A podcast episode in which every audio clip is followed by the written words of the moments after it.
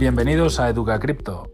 Hoy toca Criptobirras, donde charlamos tranquilamente sobre todo tipo de temas relacionados con las criptomonedas y los NFTs, así que te invitamos a que te quedes con nosotros y disfrutes de este podcast. Empezamos. Mira, está Andrés por aquí, no sé si tiene alguna novedad. Andrés, ¿cómo tienes a los chiquillos? ¿Los tienes formales o qué? ¿Qué tal? ¿Cómo estamos? Estaba aquí terminando alguna cosilla. Sí, sí. Ay, qué tíos. No te vimos, tío. Cierto, eso, que nada, que se dio una castaña y que le dolía la cabeza esta mañana. Tenía un buen moratón, ¿sabes? Ahí en, un- en- en la cabeza, en la frente. Y bueno, tú sabes, niños son. Eh, bueno, son más duros, me cago en 10, que. Sí, sí, sí. Ya son está. Más duros que intentar cambiarle la mentalidad a Antonio, de que de Bitcoin si no lo gasta. Ay.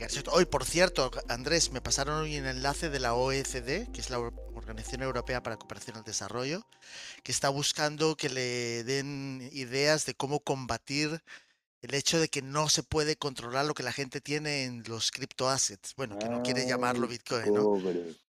Dice, y es interesantísimo el texto porque ahí la segunda, hay una, un párrafo que dice, es muy preocupante el hecho de que la gente podría adoptar eh, redes paralelas incontrolables y tal, y que además podrían no ser transparentes y tal, ¿no? Entonces están buscando un poco, me llama mucho la atención, o sea, que ellos lo saben, ¿no? Quiero decir que Claro, si la gente se pasa, Les va a costar la Imagínate. hostia controlar esto.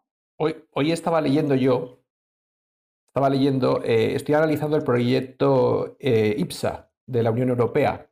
Y entonces eh, yo creo que van, fíjate, van que eh, todas las cadenas de bloques se interconecten, interoperen a través de ellos, ¿vale? No, no tanto que interoperen entre ellas, sino a través de ellos. Y lo van a lograr con el tema de la identidad digital.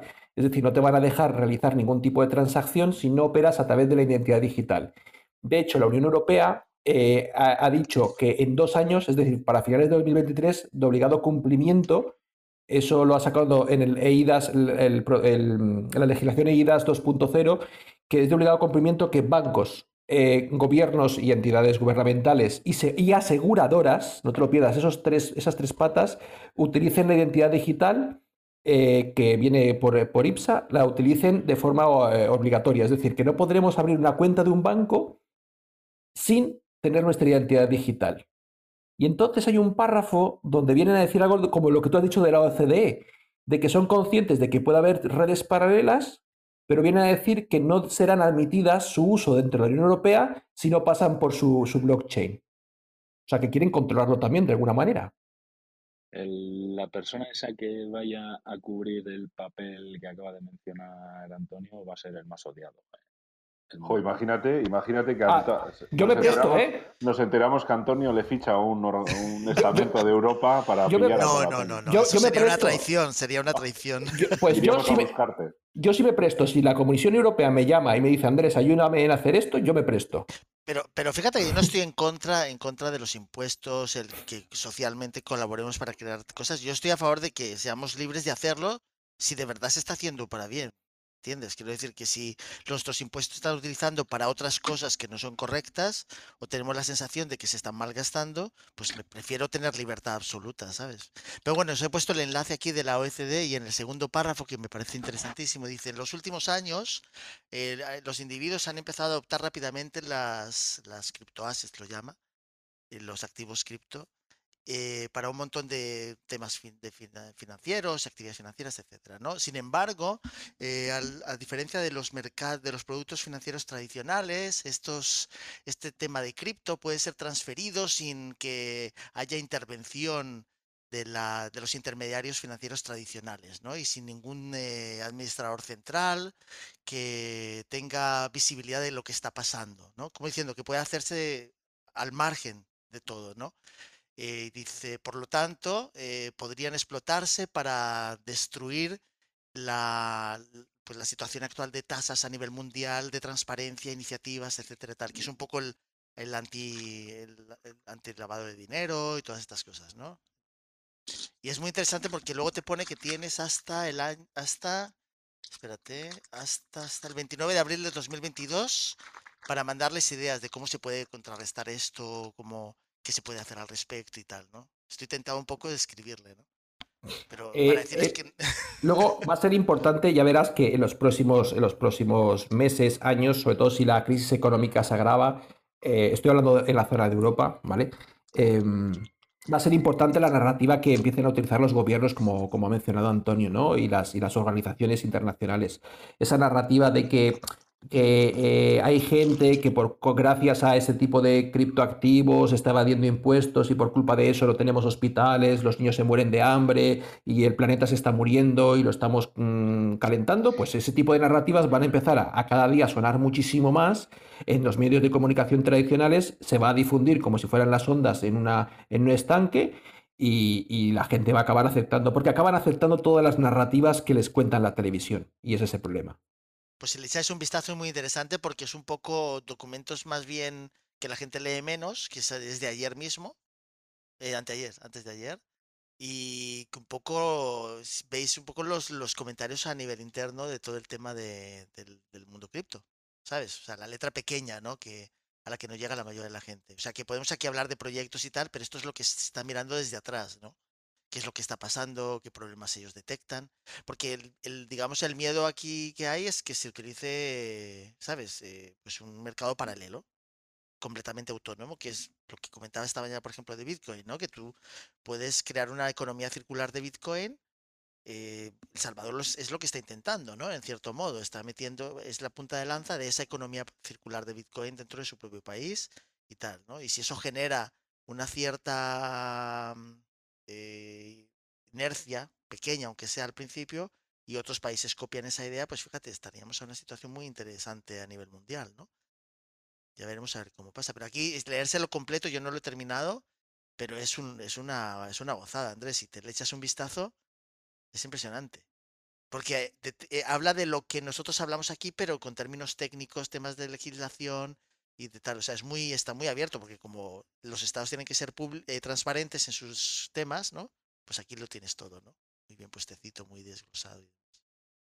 Yo ya estoy de negro, así que perfecto.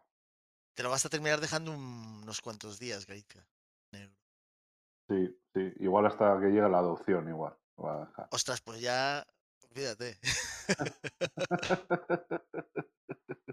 si sigue existiendo Clubhouse, que todavía Clubhouse tiene que ser rentable en términos de fiat Ya, para que ya, siga ya, existiendo. que Aquí estamos todos muy cómodos, pero ellos ahí se están rompiendo la cabeza, ¿no, Emilio?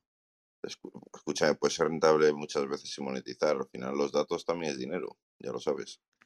Sí, pero quiero decir que todavía no ha entrado en esa fase de, de- de monetización directa, ¿no? Hay perfiles grandes en Clubhouse, ¿eh? Está nuestro hombre Michilena y gente, gente importante.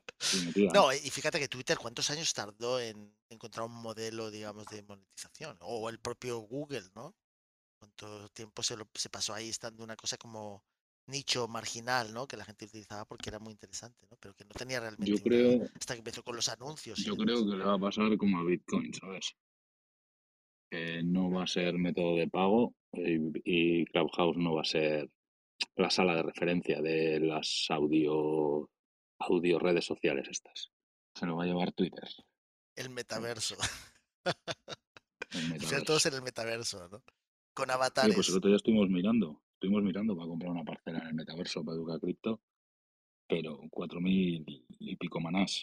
Pero, pero, Carchotti, si hubiera una aplicación ahora mismo que fuera capaz de crear un ambiente virtual, metaverso, con diferentes avatares, donde tú te pudieras mover tranquilamente, interactuar, o sea, tener la sensación de estar interactuando con otras personas, ¿tú crees que y fuera rápido y sin, digamos, eh, glitch, digamos, o sea, que funcionara bien, de una manera suave, ¿tú crees que la gente la adoptaría fácil? Un metaverso, digamos, como el que, ¿no? No, Con avatares, con avatares, ¿por qué no? Antonio, yo siempre digo lo mismo. eh, antes de que. Soy muy crítico con los metaversos. Antes, hasta que no haya realidad virtual estandarizada. eh, em, joder, yo siempre digo lo mismo. ¿Qué me diferencia a mí a día de hoy, salvo los pagos, los, entiéndeme, salvo la parte de pago y los NFTs que es nuevo? ¿Qué diferencia de Central de Second Life? A la hora de la usabilidad de un usuario medio, ¿eh? Entendedme. Que la gente que está ahora no sabe lo que es Second Life, nunca estuvo en aquella época, ¿eh? creo. ¿Cuántos sabemos lo que era Second Life? Yo abrí cuenta, ¿eh? De Pero Second que no, hace mucho, es que estamos hablando de hace No, hace bastante. 7, 10 ¿eh? años. Espérate, te digo de 8, cuándo 10 es. Sí, años. más o menos. Espérate, te lo digo. Pero ¿a qué, a qué- estoy pensando ahora, ¿cómo es lo que juegan mis hijos? Que es eh, parecido a Minecraft. Roblox, Es Roblox. Roblox es eso.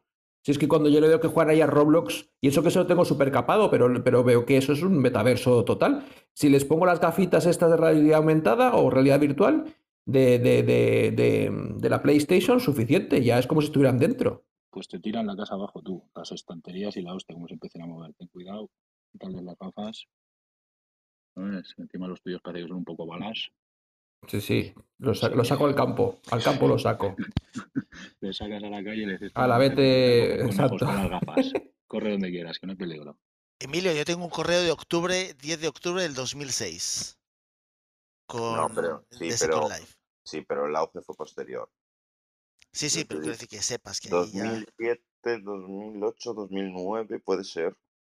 Es que Y, y, yo- Seco- y Second Life venía, venía arrastrando eh, los Sims. ¿Quién no jugó a los Sims en su momento? Yo, Pues yo claro. hasta yo jugaba en la PlayStation. Claro, y, y, o sea, pero que era más o menos como, digamos, la traer ese juego a, a lo que era la, la web en ese momento. O sea que al final, eh, es que yo creo que, no como dice, yo estoy de acuerdo con lo que dice Emilio, no inventan nada nuevo. Lo que pasa es que ahora sí hay una tecnología que te va a permitir las cosas que en aquel momento no nos permitían. Un teléfono móvil mismo.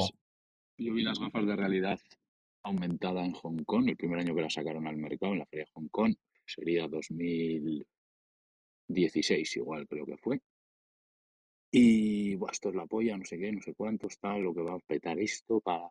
Y lo usaban para, para cuando ibas a algún sitio turístico, hacerte una visita virtual de ese, de ese sitio turístico con las gafas como en 3D, ¿no? Y en el skyline de Hong Kong al año siguiente cuando subimos al rascacielos, al top del rascacielos, tenían ahí como veías desde arriba con las gafas virtuales y cómo te caías hasta el suelo, ¿no? De, con las gafas virtuales y tal. Y esa era la utilidad con la que las vendían en la feria, ¿sabes? O sea, para este tipo de cosas y tal, claro. Pero ahora con el metaverso, por ejemplo, se les ha abierto un mundo nuevo a este tipo de gafas también, ¿eh? Que hace seis años, cuando yo las vi en Hong Kong, el use case no sabían ni para dónde iban, ¿sabes? Así que la tecnología cuesta adaptarla, ¿sabes? pero Y al hilo, al hilo de esto, pero de la tiene, pero, pero tiene una doble, tiene un- una doble dificultad ese metaverso. Ya no solo las gafas de realidad virtual, sino que en tu, tú en muchos metaversos necesitas tener una wallet. Ya no tienes que, ya no solo tienes que explicarle qué es el metaverso a una persona. ¿Me explicó? Ya no solo tienes que explicarle, lo que te digo, la, que con, la- con las gafas de realidad virtual eh, tienes otra cosa distinta. Ya tienes que explicarle cómo es una wallet, qué es una wallet y qué es el mundo cripto. Es decir, tienes tres dificultades cuando antes solo tenías una. claro, Es que ese tipo de historias son complicadas y sobre todo si te metes. Mira, hoy estaba con, un- con unos, unos clientes desarrollando una, una DApp, ¿vale? Que, que vamos a construirles para el año que viene y entonces hemos llegado a la decisión, yo se lo he propuesto, de hecho la propuesta inicial esa era la solución, de que nosotros vamos a cobrar en fiat. Y luego por nosotros, por detrás, por detrás, implementaremos las tecnologías blockchain para, para diferentes usos, ¿no? O sea, aprovecharemos la tecnología en sí mismo para poder realizar ciertas acciones que no podríamos hacer de forma tradicional. Pero, pero los clientes van a, van a pagar con la tarjeta o con PayPal. Con lo que le dé- Antonio. La acabas de otros 15 años. De No, es que me parece, me parece una absurdez empezar a, a convencer a la gente que utilice wallets. ¿Sabes? Cuando hay una, wallet esta- hay, una wallet estandarizada, donde ahora todo el mundo pueda entrar y pueda tener allí, pero no podemos hacer que la gente tenga 30 wallets diferentes en sus teléfonos móviles. Eso, es- eso, es, eso no tiene ningún sentido. Entonces, hasta que no haya lo, hasta que no haya eso, yo no, yo no pienso desarrollar ninguna aplicación, ¿vale? Con- aprovecharme de la tecnología, sí, pero por detrás. Para la persona, la persona va a pagar, la persona va a, capa- va a pagar pagando los minteos, los, los tokens, pero la persona no va a saber que lo está pagando. La persona para ella es completamente transparente. Va a saber que va a pagar euros o dólares o lo que le dé la gana, pero no, no tokens. Al hilo de, al hilo de esto, yo creo que la adopción llegará cuando uses cripto sin saber que usas cripto, ¿sabes? O sea, ahí es cuando esto, porque a la gente ahora mismo meterte en esto es un engorro de cojones, o sea, que está al alcance de unos elegidos, ¿sabes? Que se quieren volver locos informarse de esto, ¿sabes? Nosotros sabemos que hay muchos handicaps en todo esto. ¿Por qué? Porque, pues porque está empezando. No, y que, y, y que como le decía yo, que el día de mañana alguien se, se ha encargado de educar a la gente, que serán los gobiernos, de educar a la gente para que utilicen wallets digitales, pues entonces nosotros ya tenemos la implementación hecha y es tan sencillo como cambiar la pasarela de pago. Pero mientras tanto, ¿por qué tenemos que gastar una empresa privada en, el, en, en convencer a la gente en que utilice algo que no van a querer utilizar cuando va a ir en, contra de tu proyecto? Pues nada, fuera. No se, no se cobra, ellos no tienen por qué saber que están utilizando por detrás la blockchain. Van a, utiliz- van a recibir todas las ventajas sin saber que la están utilizando. Interesante. Oye, al hilo de esto de tecnologías que hemos hablado un poco hoy, de eso, un poco la olla con lo de dominios, esto de las criptos y tal. Nosotros hemos vivido unas épocas de oportunidades tecnológicas bastante interesantes. ¿Vosotros creéis que Cuando nos quedan... nació. No, me Dale, refiero, dale, dale. ¿vosotros, Creéis, ¿Vosotros creéis que nos quedan este tipo de oportunidades tecnológicas por venir? Muchas más. En plan, que nos surjan oportunidades que porque seamos un poco vivos, estemos un poco al loro del tema y tal, podemos aprovecharnos.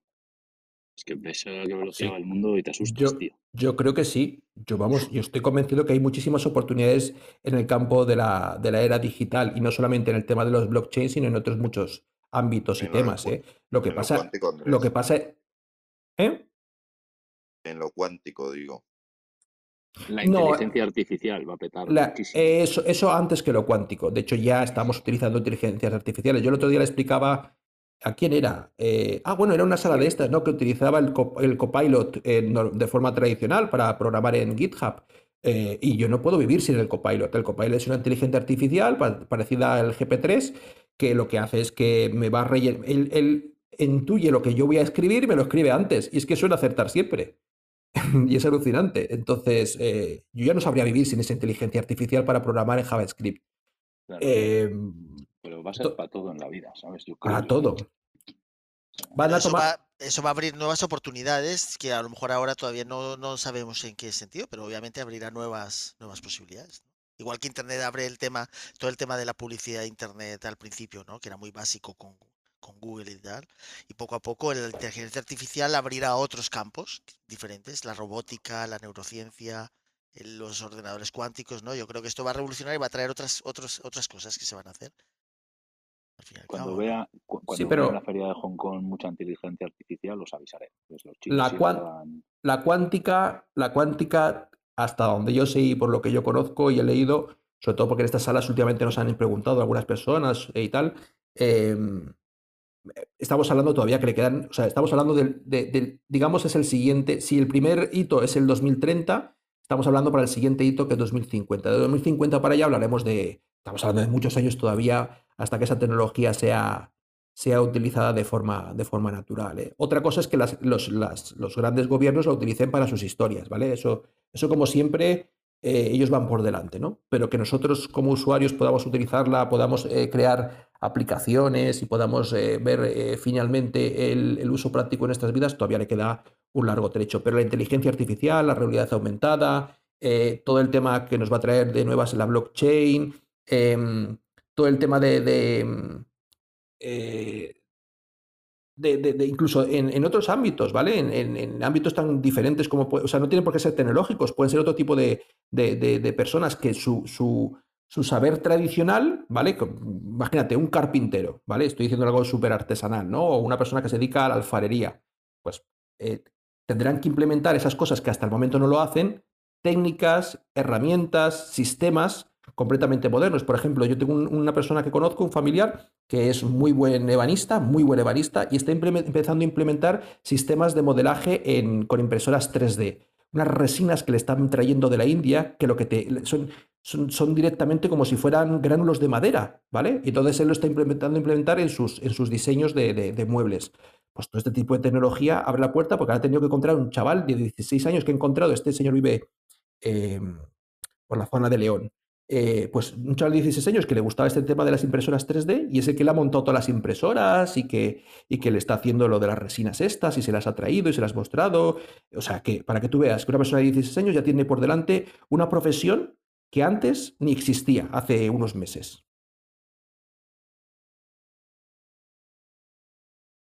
Estoy viendo. Antonio se me está poniendo. Me puede salir la noche a cuenta. Estoy viendo en la web que me has dado de Sedo, un dominio que tengo yo. Yo tengo el punto store. Es de Tankinis, uno de así, una cosa así. ¿Sabes? Lo tiene con un colega mío. Y el punto com está en 10.000 dólares con 11 pujas, con 15 pujas. No, es una web que además está todo automatizado. O sea, tú lo dejas ahí y recibes en tu cuenta. O sea, simplemente. Oh. Y si es un punto com es mucho más fácil la transferencias automáticas. Si es un El mío punto es un es. punto store, es un punto store y es un e-commerce. Es, el es un producto vendible, o sea que se vende. Pues ahí Os eso dejo es. unos minutos, gente. Vamos a mover unos hilos. Pues yo pensaba que la conocías, porque No, la que es, no, lo hacía con GoDaddy. es que no, GoDaddy está bien, pero para. Yo qué sé, está muy parado últimamente en algunas cosas. Pero para vender cosas rápidas.com, por ejemplo, yo de tres caracteres sí que he vendido en, en GoDaddy muy rápido. Los pones en puja siete días y se vende seguro, ¿no? Pues bueno, era solo un esto, un pequeño lapsus. Un inciso, entre, ¿no? Un entre inciso. toda la tecnología, las oportunidades que nos genera la tecnología. Es que tú fíjate que además hay cosas que no nos las esperamos. Por ejemplo, la introducción del iPhone en el 2007 es fundamental, ¿no, Andrés? Quiero decir, lo que hace de permitirla navegar, navegar en Internet de, ma- de de manera ubicua, en cualquier lugar, ¿no? O sea, antes la dependencia era absoluta al el ordenador de escritorio, con la entrada del iPhone, luego los ordenadores, digamos, con pantalla Y ahora, pues ya ya, está. Y las... ahora, ahora Antonio, eh, hoy, esta misma mañana hablaba con, con Quixote por ahí por Twitter, lo del tema del el, el M1, el, el chip este que ha sacado a Apple, que es una pasada de chip, y ahora sacada el M1 Ultra y no sé qué cuántas historias más, es el Max, el Ultra, pero es que son chips que ya, están, ya se están corriendo en tabletas, como las, los iPad, ¿vale? Que dentro de nada lo van a llevar los iPhones seguramente, en, en un, paro, un par de iteraciones, no sé en cuál vamos, pero en las siguientes dos, a lo mejor la del año que viene no, pero la del siguiente año ya le llevarán en los iPhone eh, chips M1. Estamos hablando que él corre nodos de Cardano con, con chips M1 en una tableta, en un iPad. O sea Es que es una, es una pasada, Andrés. O sea, tú Claro. evitarte el, evitarte el, el- ¿cómo se dice? El ventilador del te- el este, es que nada, ni ruido, ni nada, y un Nada, nada. Y, fantástico. y un consumo mm, bajísimo. va, 30 vatios, dijo, ¿no? Decía este Quixote que, que el, el M1 que había montado él, 30 vatios. Sí, sí. Y, y es una máquina brutal. O sea, claro, te O quedas que como... O sea que en pocos años, Andrés, la gente minando Cardano con el móvil. No, lo que pasa es que Bueno, no mirando un nodo completo, un nodo completo en tu teléfono móvil. Lo que pasa es que les tocará salirse del, m- de, digamos, del ámbito de, de iPad. Si es iPad, claro, tienen que hacer un jailbreak Ah, de estos el- porque no le va a dejar, sí. digamos, la Apple Store a ciertas cosas. Está en Eh, no, eso. Cla- bueno, claro, no, sí, eh, lo que hacen es que le monten un Linux, que se puede hacer. Claro, claro. Tú, tú- quitas el, el, el MacOS, o en este caso el, el iOS, y montas un, montan un Linux. No recuerdo qué versión era, lo dijo este, Pues seguro que será un no- Ubuntu. A mí, yo es que, a mí es que me gusta el Debian, pero a la gente le Es- gusta mucho eh, los es una- esos. Es una que tocan ellos. Ellos están en, un, están en una plataforma que se dedican con los ARM y ahora con los M1, porque también son, son tecnología ARM igual, la misma historia. Y eh, ellos, creo que son lo que ellos tocan, que ellos mm, modifican de alguna manera. A ver. Se llama Asahi Linux. Ni lo conocía. Asa- Asahi, Asahi, ah, con un H entre la y la I. Asahi Linux. Uy, es japonés. Pues ni idea. No, no lo conocía, la verdad. No, no lo conocía yo tampoco. Es que hay millones de distribuciones. distribuciones. Nos Pero, comenta, eh, Andrés, nos comenta Haiza po- aquí en el chat, si quieres, eh, dice, somos híbridos desde que integramos algún smartphone, pero existen traumas con la innovación por superar, ¿no? Innovation. Bueno, no sé, yo, yo creo que llegaremos a ser un poco como robots, ¿no, Andrés? en el futuro nos te- tendremos tantos gadgets que algunos estarán incorporados a nuestro propio organismo, ¿no? Aunque nos suene mal ahora, pero yo creo que será Ya. bueno. Eso sí no lo llevamos ya, ¿no? Con las vacunas. Eso No, es- adiós, adiós, Emilio. Andrés, y eso que no viene vestido de, troll. Oye, por cierto, el otro día me encontré una foto como la que tienes tú del Mac. La típica foto del Mac, ¿no? Esta es eh, con la cámara del Mac, ¿no? La que hace las cuatro, que puedes hacer mil historias. Ah, esta. Uh, esta tiene muchas. Uh, es que tiene muchos años esta foto. Sí, sí, yo, me la yo creo que es del año 2007 que me compré el primer Mac. Pues puede ser, puede ser. Efectivamente, sí tienes razón. Fue hecho con un Mac. Y digo, me la Pero voy a hace traer. muchos, muchos, muchos años. Sí, sí. No, no, y Antonio sabe de qué Mac y dónde lo compraste. Bueno, no os Seguro. paséis, no os Hombre, paséis, hombre, no os paséis, no os paséis, que eso no viene, eso no viene ahí. qué bueno. Por cierto, me acaba de llegar un correo curioso de blockchain.com que te, te regala 20 dólares en Bitcoin. Curioso, por verificar tu cuenta. Mira que tienen ganas de KYC, ¿no? De, de saber quién es quién. Interesantísimo. Que esperen sentado por el tuyo, ¿no? No, porque además esa billetera la tengo desde hace bastante tiempo. ¿Cuándo salió? ¿En el 2017? ¿2016? ¿Desde cuándo está la de blockchain.com como wallet, como billetera? No me acuerdo. Yo no la he trabajado. Mm. Va que cada vez la han ido, la han ido capando más y más, ¿sabes? Están y además ahora venden NFTs y se han, se han- se han poco, están un poquito despistados ya, los de blockchain.com. Vamos, qué fácil es todo, Antonio, ahora. Tú entras, metes la tarjeta y compras. ¿Tú te acuerdas esas, eh, decir, bueno, y, y me fiaré de no sé quién, el P2P este, No, no, el local bitcoins y todas estas cosas rarísimas, comprar con PayPal, bueno, bueno. no, entrar en una web, eh, bu- buscar en... Escúchame, yo era muy temerario, sobre todo la primera vez, buscar en Google cómo comprar Bitcoin. Porque claro, los no te dejan comprar, quitando Coinbase. Pero, o P2P o, o una página rara. Bueno, rara, entre comillas, es decir, Changeli, Cexio y cosas así. Pero fíjate que hubo, Blockchain.com, de hecho, creo que colabora con Channel Analysis. Tú te metes en el explorador de blockchain.com y te registran la IP y todo. no me, es- Entonces así pueden asociar tu IP a la dirección que has buscado, porque se da por hecho que, que es bastante probable que sea tuya. bueno, pero si estás, Entonces blockchain.com hay que huir de ahí, pero mucho. claro, pues si tienes un VPN y un Tor, pues ya poquito se quedan, se quedan con las ganas, ¿no, Omar? Bueno, lo de siempre, o sea, todo eso de VPN y Tor, dentro de Tor muchos nodos los controla la NSA. Tampoco es 100% fiable, entonces volvemos a de siempre. eh, vale más usar otros exploradores, o sea, yo tampoco confío todo a las VPNs, la verdad. Y más sabiendo que estos de blockchain.com, pues eso, que están con, con Analysis y ya se sabe que sacan la IP. VPN y Wi-Fi del vecino, ¿no? Usando un buen Mixmaster, Tor, VPN, tranquilamente puedes navegar, Omar, te lo digo. Garchot, Uy, ese te, lo, ese te lo digo, me ha gustado, ¿eh? Pero bueno, que también además siempre es mucho de ingeniería social, o sea, la gente al final revela su identidad por cosas mucho más, más inocentes, ¿eh? Quiero decir, yo creo que si os fijáis el caso del que hizo el hackeo de Ethereum, por el cual Ethereum tuvo que dar marcha atrás y siguió lo que es el Ethereum Classic, que es el que nos gusta a nosotros, ¿verdad, Emilio?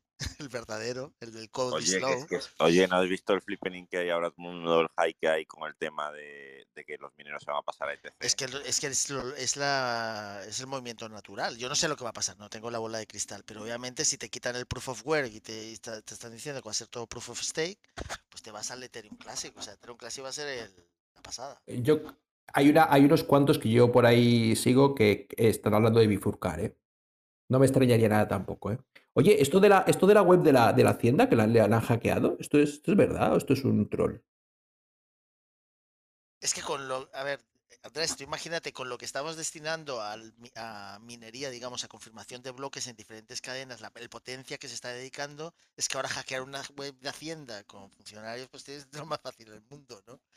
Con ingeniería social y un poquito de tal. Bueno, y pues, que, to- y que tienen todavía Windows eh, Mi y Windows eh, XP y cosas de estas. O la, o la contraseña debajo del teclado en un post-it. Eh, Efectivamente. Por o sea ejemplo, que- o sea, que es darte un Bueno, paseo yo por fui allí. hace poco a, a una empresa y la empresa tenía MS2, ¿eh? Con, con impresoras matriciales y todo, que flipé.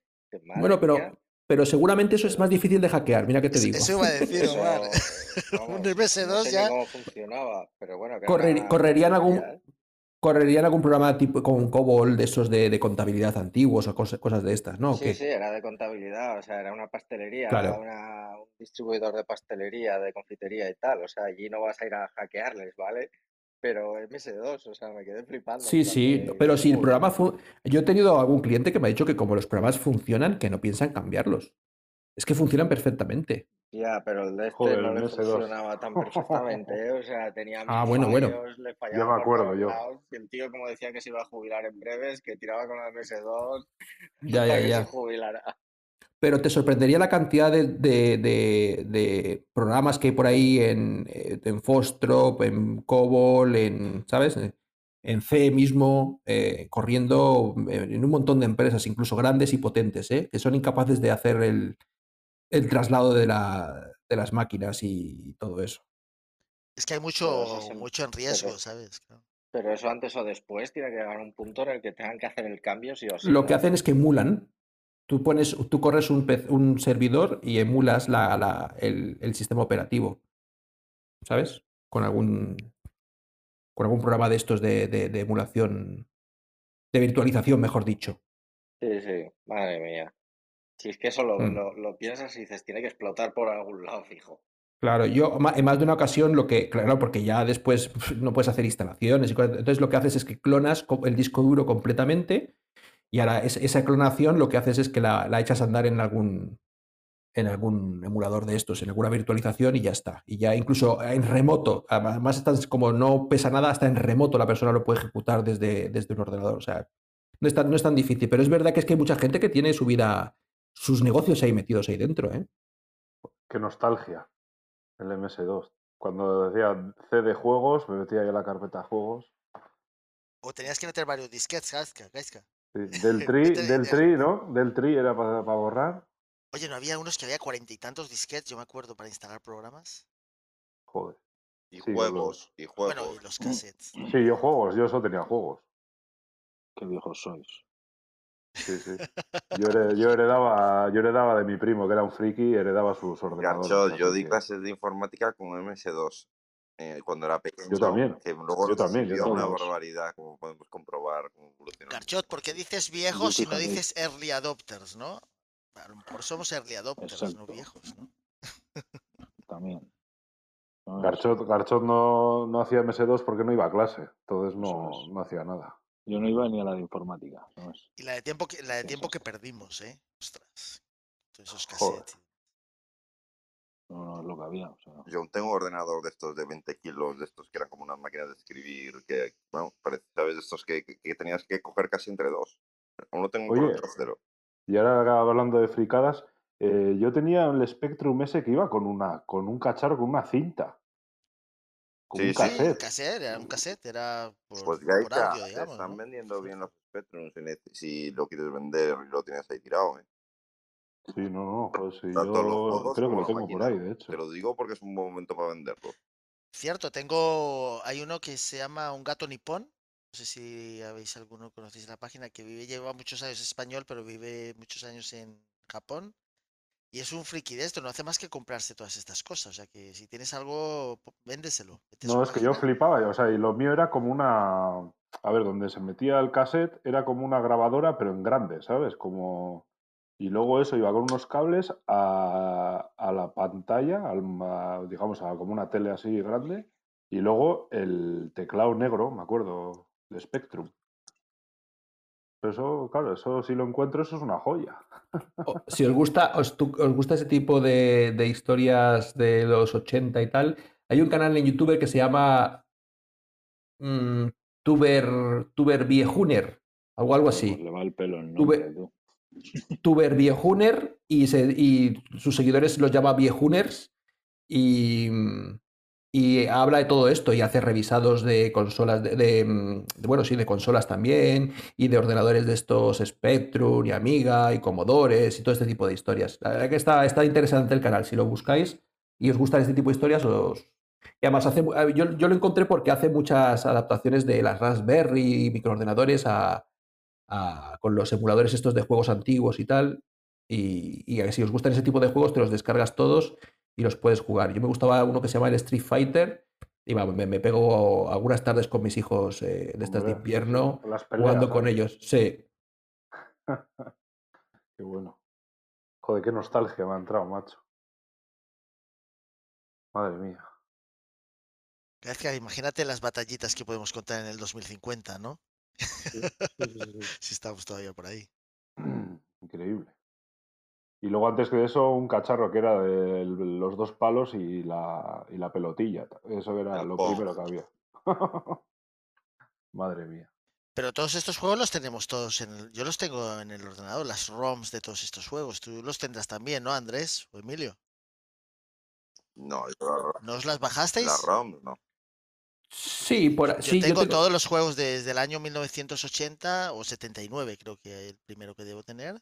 yo tengo todos alguna, alguna cosa de estas que te bajas que son, yo que sé, 500 gigas o una burrada de estas, ¿sabes?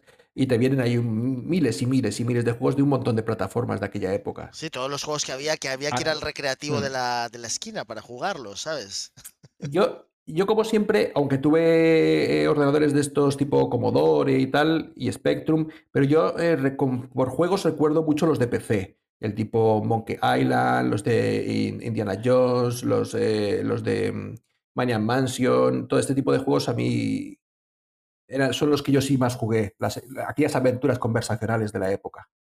Así, joder, el de Monkey Island estaba guapo, ¿eh? Digamos, hoy en día tiene los emuladores hasta para jugar con la tele, como si fuese el propio mando, Antonio, como si estuvieses en la propia recreativa. De esos tenemos, de, tengo en casa algunos amigos y tal, y compramos para jugar entre todos. Ah, pero te compras, digamos, el armario y todo, o sea, digamos. No, ah, no, no, no. armario, es decir, el mando con los eh, cuatro botones o seis botones, me explico, tendrías a la El recreativa. joystick. Ah, por un vale, lado. entiendo, entiendo. Y sí. la pantalla, digamos, sería la tele. Entonces estás como jugando contra la tele. Es un HDMI que tiras directamente a la tele. Sí, no, no, un amigo mío tiene una máquina de esas, de, de como las- la máquina física, vamos, y tiene ahí todos los menús y todos los juegos de, pues como de toda la historia y de, de los videojuegos. Vamos, nos hemos pegado ahí unas enganchadas buenas. Además, como puedes tener los créditos que quieras, ¿no? Eso es, eso es. Darle al Co- Creo que era control, increíble. ordenador era control S, no sé si. No, no, pero claro, este es la, la misma máquina, o sea, como la que había en las salas recreativas, la Sí, porque las montan, sí, pues, sí, sí, se venden bastante. Sí, sí, sí, joder. No, no. Yo, pero escúchame, pero eso de que eso ilimitado es una mierda. Yo el único que conozco que tiene máquina la tiene, pero de, de meter dinero. O sea, pilló una de bar y la ha adaptado con un software. no, Entonces, no. cada crédito hay que meter pasta. No, no, este le das al, al botoncito de un player o dos player y ahí te carga ahí lo que, lo que quieras. Muy guapo. Mira, ha subido Raúl. Hola. Hola, Raúl. eh, bueno, yo suelo comentaros una anécdota de esa época. Yo tenía un Apple II Plus que venía sin nada, sin nada. O sea, tenías que programarte cualquier cosa con Apple Soft. Y mm, bueno, yo tuve que programar el lenguaje de máquina hasta la, el imprimir pantalla en una impresora ma- mm, eh, matricial. Y, y había una cosa muy curiosa, en esa época había eh, Radio Juventud, que era, que era como se llamaba antes Radio 3, más o menos, tenía un programa de informática. Y entonces transmitía programas con sonido para que lo grabaras en, en la cinta cassette y desde la cinta cassette se lo pasaras al ordenador.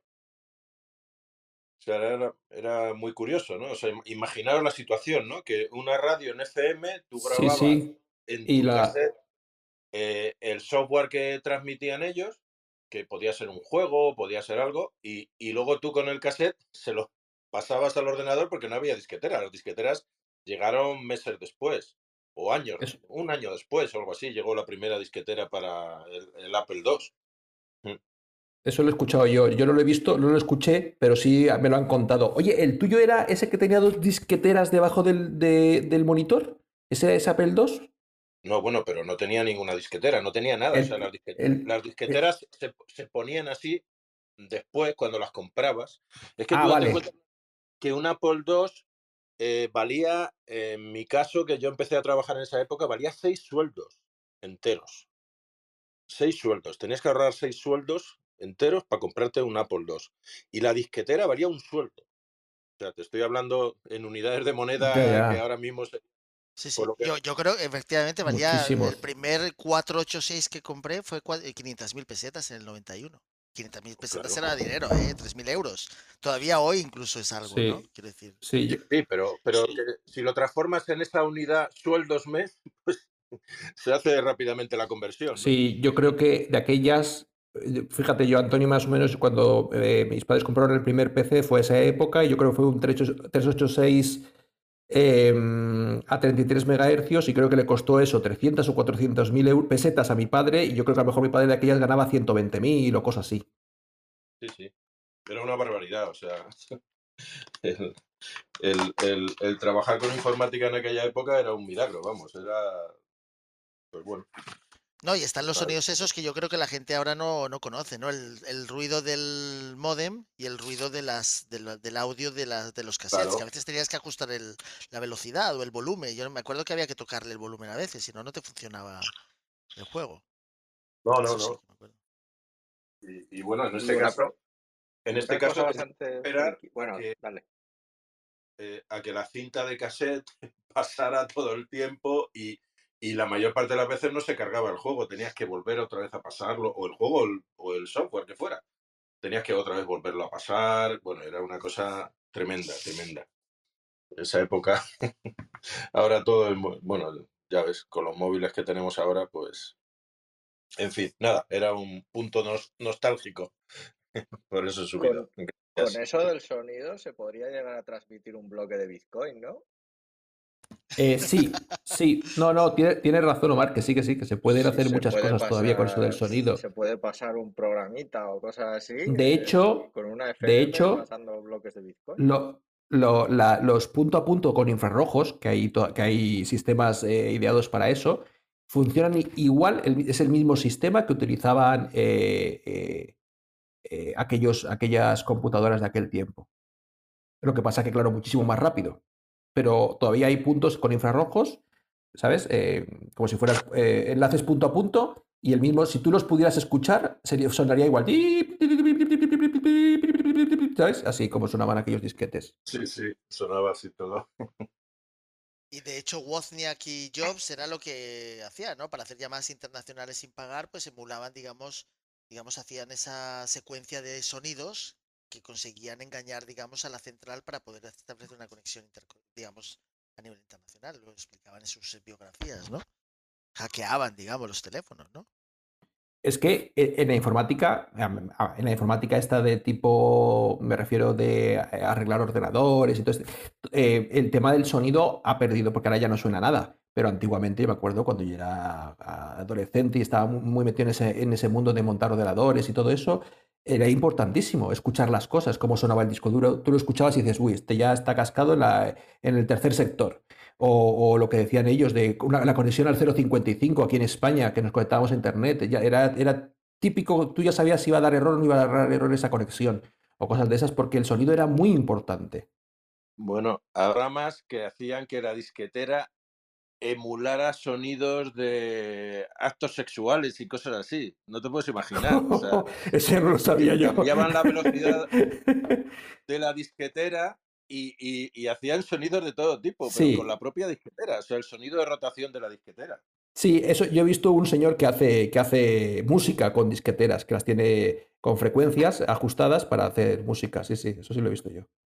Pero que, me- fijaros me- que antes la, la unidad de velocidad de transferencia era el baudio, ¿no? Que es una mierda de, de velocidad. O sea, Me habéis traído a la memoria CompuServe, Redes TV, todas aquellas historias de conectarte a la página web a través del modem. Dios, qué, qué difícil era aquello, ¿eh? Y fíjate qué automático es ahora, ¿no? La gente se conecta a su móvil, no sabe ni cómo, ¿no? sí. Pues tú imagínate, si yo, si ahora mis hijos, que tendrían la edad que yo tenía en aquel momento, 10, 11 años, mis hijos utilizan tabletas y los ordenadores como si fueran, bueno, eh, ¿qué será de ellos cuando tengan mi edad que tendrán cuarenta y tantos años? Pues mm, es que vete a saber dónde estará la tecnología en ese momento. Claro. Bueno, lo que habéis dicho antes, estará integrada en el cuerpo humano. Probablemente. Algunas cosas sí, no todas, ¿no? Pero habrá gadgets que sí que por comodidad la gente incorporará. Si es que era todo. Yo recuerdo incluso haber ido a ver mi primera cuenta de email, solo se podía ver en el ordenador central de la universidad. Y tenías que ir allí cada cierto tiempo, cada mes, a ver si alguien de Estados Unidos normalmente te había enviado algún email. En la No podía- biblioteca o en el centro de cálculo también había que... Sí, sí, en el centro de cálculo, sí, sí. Y ya poco después, pues ya permitieron hacerlo a través del, del modem en las casas, pero antes no había, no había, o sea, tenías una cuenta de email, pero la tenías que ir a ver allí, al centro de cálculo. Un, un VAX que había de, del año María Castaña. En fin, otros tiempos. De cripto hemos pasado, digamos, a. ¿No? Al- a la añoranza, ¿no? Pero dentro de Gran 20 años ya, ya nos vemos. Acuérdate en blockchain cuando entraba, cómo hacía aquello, cómo comprábamos los bitcoin, eh, que podíamos comprar en fracciones más grandes que ahora solo te da un sueldo con y todas estas cosas. Ya nos veo dentro de 20 años lo mismo. ¿Te acuerdas cuando tenías que instalar un nodo, tenías que buscarte la vida con una Raspberry Pi y tal, y ahora con el móvil directamente ya consumo mucho menos y todas estas cosas? Sí, sí. Emilio, con el móvil o con un gesto. También. Quiero decir que a lo mejor con un pestañeo, ¿no? Ya está haciendo una transacción. Aquí, quién sabe. Sí, como en el mus, ¿no? En plan. Hombre, ¿no hacías eso con las Google Glass? Con, con los gestos del ojo podías hacer difer- diferentes acciones de, con navegador.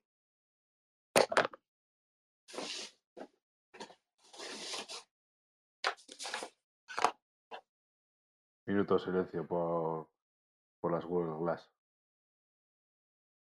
Karen, estás muy callada hoy. Y estamos aquí en plan, ¿por? estamos en plan boomer. Ya sé, muy joven.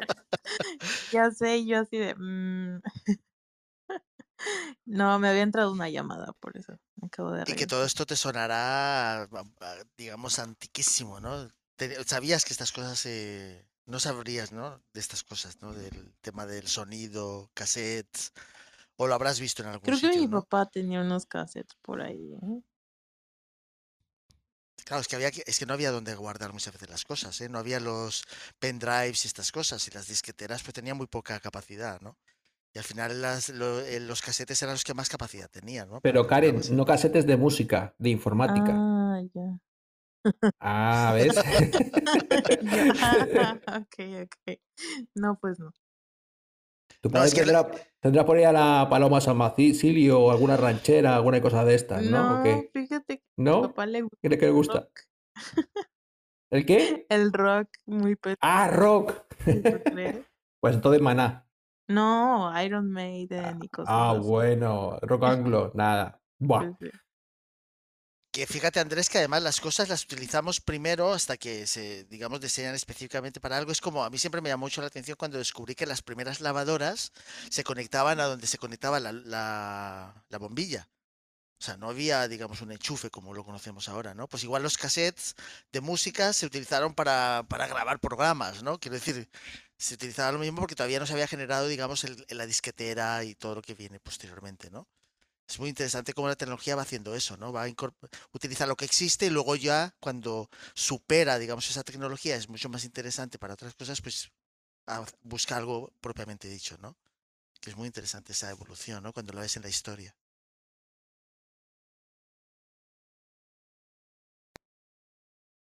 ¿Y cómo no va a tardar la adopción en cripto? Si, si te- teníamos que hablar de eso y hemos acabado hablando de, de cassettes, de dominios, de, de cualquier cosa menos de Pero fíjate, no, hemos hablado también del cripto, pero también es que está todo muy relacionado. O sea, es lo que se decía. O sea, mientras todavía siga siendo complicado para la gente y le dé miedo, pues al final, pues, pues estamos en esa fase donde todavía tiene que convertirse en algo que sea mucho más automático, más in- intuitivo y todo eso.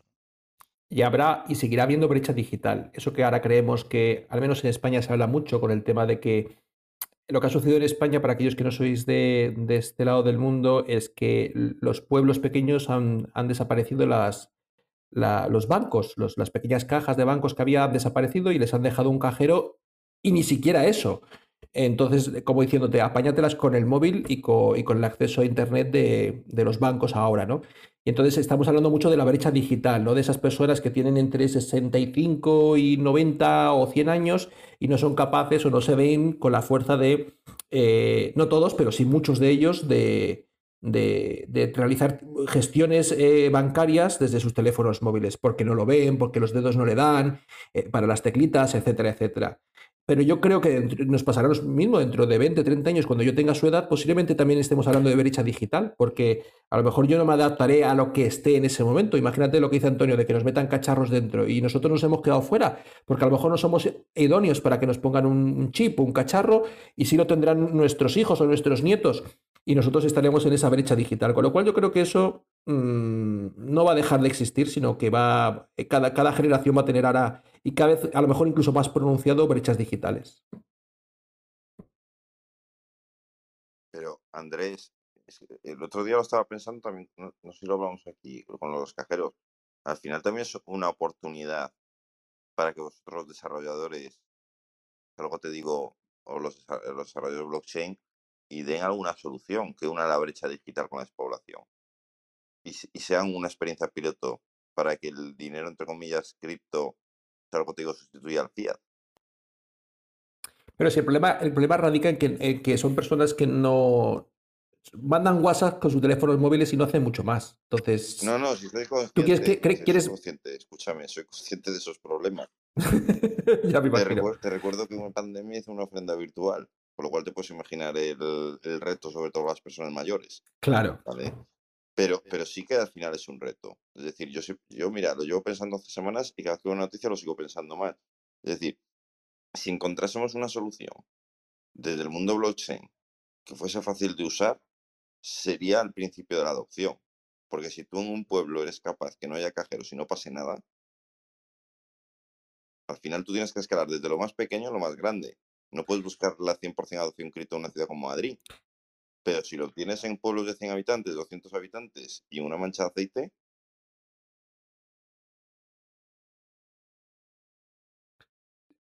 Emilio.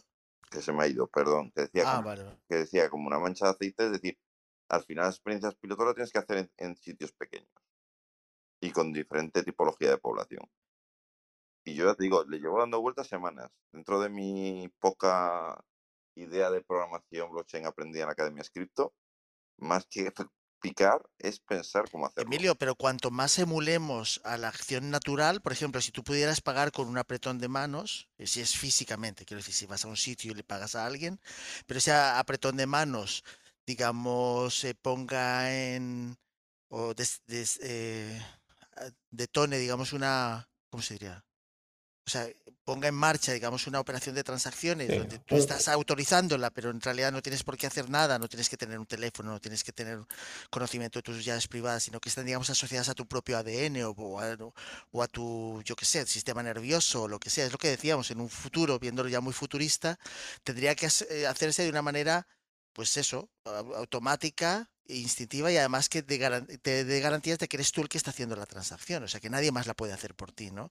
A mí ese sería mi sueño, o sea, que llegáramos a un punto en que las personas hacen transacciones y no tienen por qué preocuparse de guardar las llaves, las eh, palabras, las palabras semilla, tal, sino que están asociadas a su propia genética incluso, ¿sabes? Quiero decir que están generadas con que nadie puede hacer esa, esa transacción si él no consiente y no es él el que la hace, ¿no? Yo creo que eso sería ideal.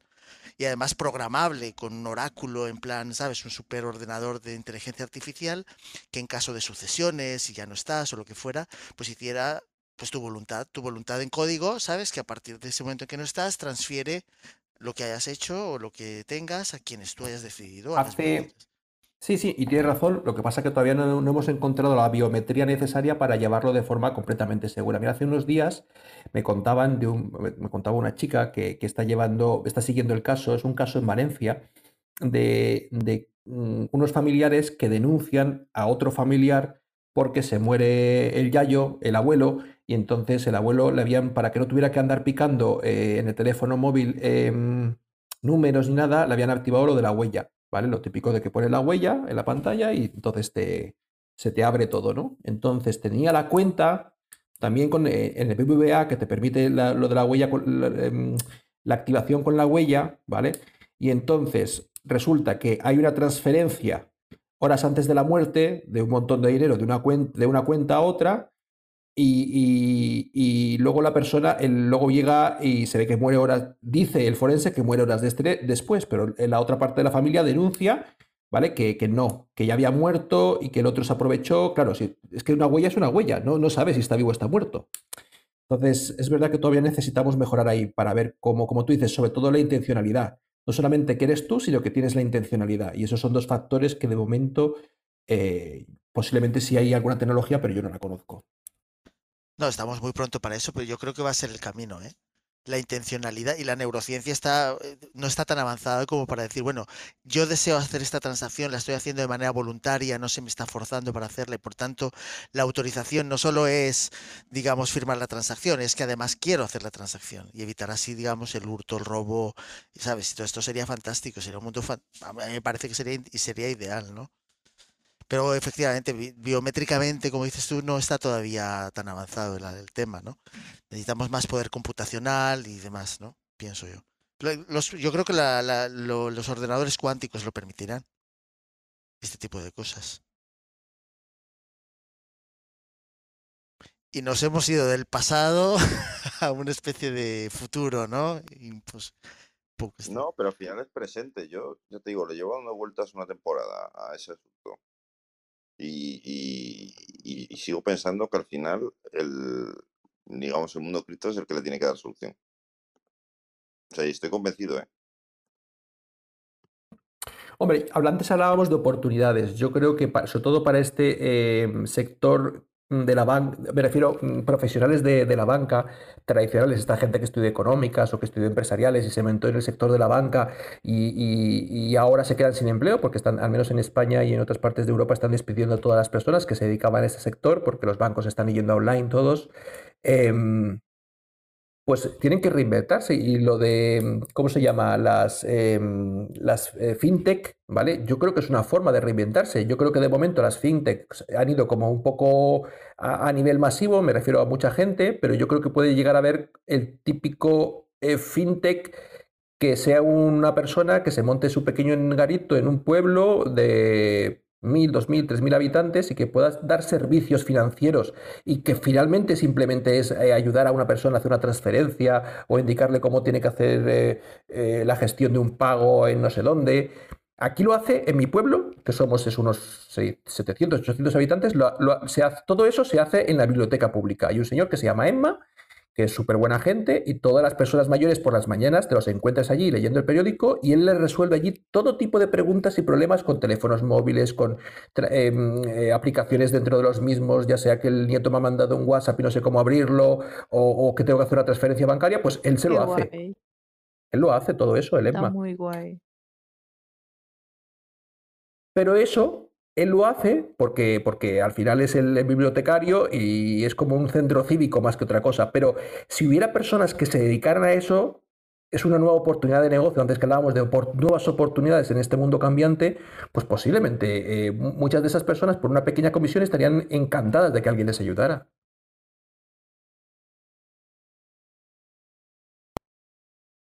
Efectivamente. Si me harto de marketing, me voy a meter a hacer eso, ¿eh? Ya te digo. Pues en España, donde hay, donde ahora la- para encontrar una, una caja bancaria tienes que recorrerte decenas de kilómetros o incluso más. Y no te digo dónde vive Emilio, que eso sí que, ¿verdad, Emilio? En tu zona que hay de Sí, lugares, por eso. pequeñas poblaciones. Si alguien se montara un pequeño coche y fuera recorriendo todos los días un pueblo y otro pueblo y realizando servicios financieros básicos, que por cierto lo está haciendo Correos, ¿no? Me enteré el Sí, otro día. pero lo está haciendo en plan piloto y va a poner eh, cajeros y demás. Pero Correos eh, tiene idea de poner eh, cajeros. Cajeros. Y no, Antes no, lo que hacía era dinero. Es decir, como, como tenía el servicio postal y demás, antes hacía lo del dinero. claro. Creo que, creo que están tendiendo a quitarlo. Ah, porque el otro día leí algo así como que eso, que querían eh, de alguna forma eh, ayudar a ese problema y yendo por, como el cartero tiene que ir por los pueblos, pues dar algún tipo de servicio financiero también. Eso, Y como eso lo tiene- lleva haciendo tiempo, ¿eh? y como lo tiene- tiempo. Ah, vale, vale, vale, vale. No sabía yo. Igual que tú vas a hacer giros postales, pues serán como... A ver, la, la operativa un poco así simple es como un autogiro postal, para que nos entendamos. Vale. Bueno, pues eso. No. Ya te digo que son oportunidades de negocio, que yo, yo me imagino que cuando, cuando muchos de estas personas que pierden sus trabajos y que se dedicaban al mundo de la banca eh, vean que se les acaba el paro y todo eso, empezarán a, la imaginativa empieza a despertarse y empezar a ver cosas de estas. Mira, yo no, tiene, no tiene relación con esto, pero al final es parecido. Eh, aquí en Montanui, Montanui está, eh, hay varios valles en el Pirineo aragonés, pues el que, el que está a frontera con Lérida, el único que no tiene estación de esquí. Pues eh, es, un, es un eh, municipio de 200, 300 habitantes, por redondear. Y son 12, creo que 10, 12 eh, núcleos poblacionales. Pues tiene cuatro taxis sociales, entre comillas, para, pues para ir al médico en Pont de Suert, eh, que está, pues bueno, depende de donde te caiga, 20 a 30 o 40 kilómetros. Para ir al mercado, claro, hay muchos núcleos pequeñitos y otros que tienen tiendas, etcétera, etcétera, etcétera.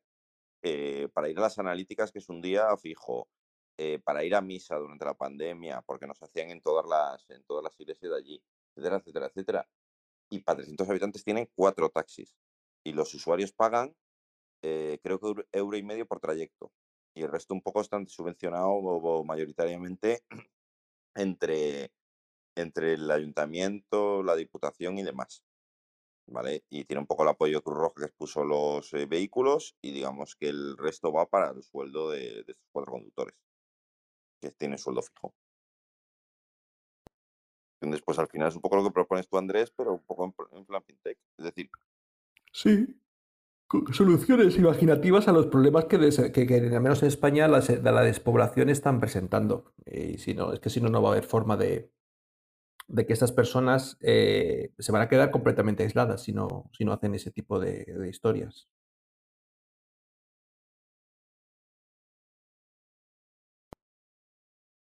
Están muy silenciosos todos hoy, ¿eh? No ya va siendo, va siendo la hora, Karen. La claro. hora, de Karen. dormir. Yo estaba, estaba mirando yo el reloj ya. Que ya que Emilio no cierra, ahora se va, se va sin No, Emilio se va directamente, ¿verdad, Se va sin Emilio? avisar ya. paso a discutir con vosotros.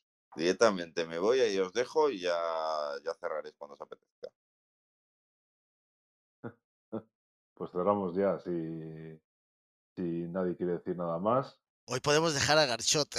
Sí, sí, vamos a dejar a Garchot, Garchot. Gar- Gar- Garchot lo que pasa que le has, le has dicho lo de los dominios y ya está con los dominios. no, no, vamos a dejar a Garchot. Vamos a dejar a Garchot.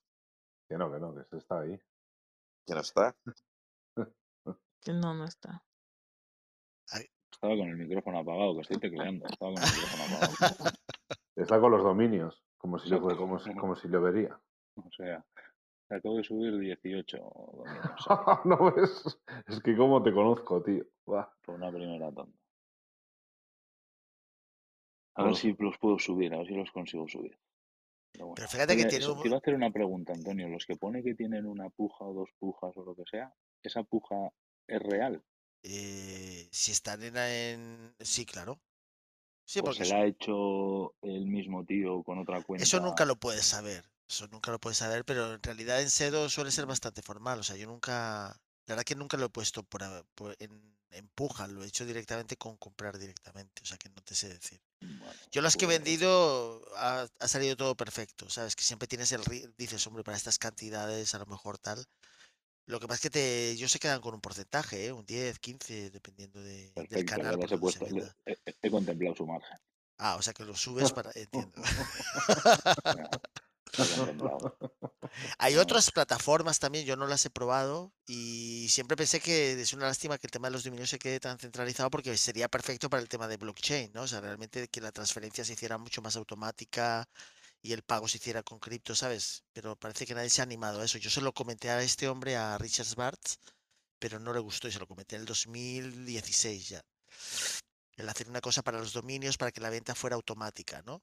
El traspaso de la titularidad, sabes que como hay unos códigos, pues que se, se metiera ahí de alguna manera, pero no, no, no salió el tema, no, sigue siendo muy centralizado, muy, ya sabes. O venta directa entre dos particulares o utilizando estas plataformas.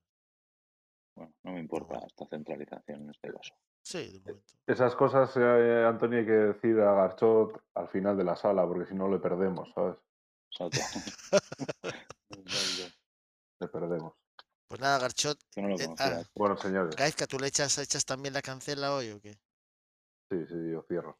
Le dejamos a Garchot que le quedan todavía unos, unos 48 dominios por subir al, a la subir. Acaba de subir Gabo. Gabo. Ahí vamos con nuestra tanda, ¿eh? Eh, quería ver si querían, estaban interesados en invertir en mi tanda, como el del perfil de Grashot. Con lo que tenemos, con lo que tenemos ya. Michelena. Qué programa ese, ¿eh? Qué bárbaro, memorable. Sí, la verdad que salió interesantísimo. Sí, Mira, que estamos fíjate que Garcho se ha quedado con su imagen, ¿no? Hombre, que menos. Oye, de verlo otros días y luego decir, oye, mano, replanteate los objetivos en tu vida, porque sí está muy complicado eso, de andar así. Gabo, ¿y eso que tú no lo has visto solo en una sala de Clubhouse hablando del número de la bestia? Eso fue muy bizarro. Sí, sí. Ella enloqueció. Yo creo que ella enloqueció. No. A ver si hemos tenido la culpa nosotros. No, oye, no está bien. mirarnos. No, no, este chico no está, No. no está bien, no está bien. Ustedes fueron muy amables con él, de verdad. Sí, sí, ¿no? Fuimos bastante correctos, ¿no? No sé. Yo creo que si te pillan en una de esas, lo mejor es reconocerlo. O sea, ya dices, oye, pues mira, qué tal. Y hubiera quedado fantástico. No, y eso, y también, y nos echamos una risa, ¿sabes? Que no, no pasa nada. Así que nada. En las, en las salas de, en inglés de Café Bitcoin no pasa tanto, pero de vez en cuando entra alguno también, empieza a hablar, bueno, le dan unos palos al pobre. Ahí, nosotros somos muy elegantes y muy, muy, muy respetuosos, ¿eh? O sea, Claro, lo somos un- ponen somos- fino y... Somos un club señor, Antonio. Sí, allí son muchos maxis. Claro. Aquí, aquí hay señorío, sobre todo señorío. Bueno, gente, pues hasta aquí ha llegado el programa Criptobirras. Esperamos que os haya gustado, que os haya parecido interesante.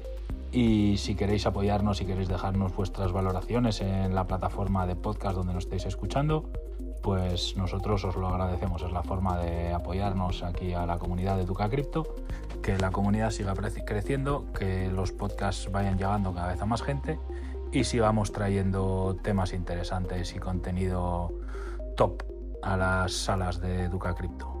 Así que nada, gracias y nos vemos en la próxima. Chao.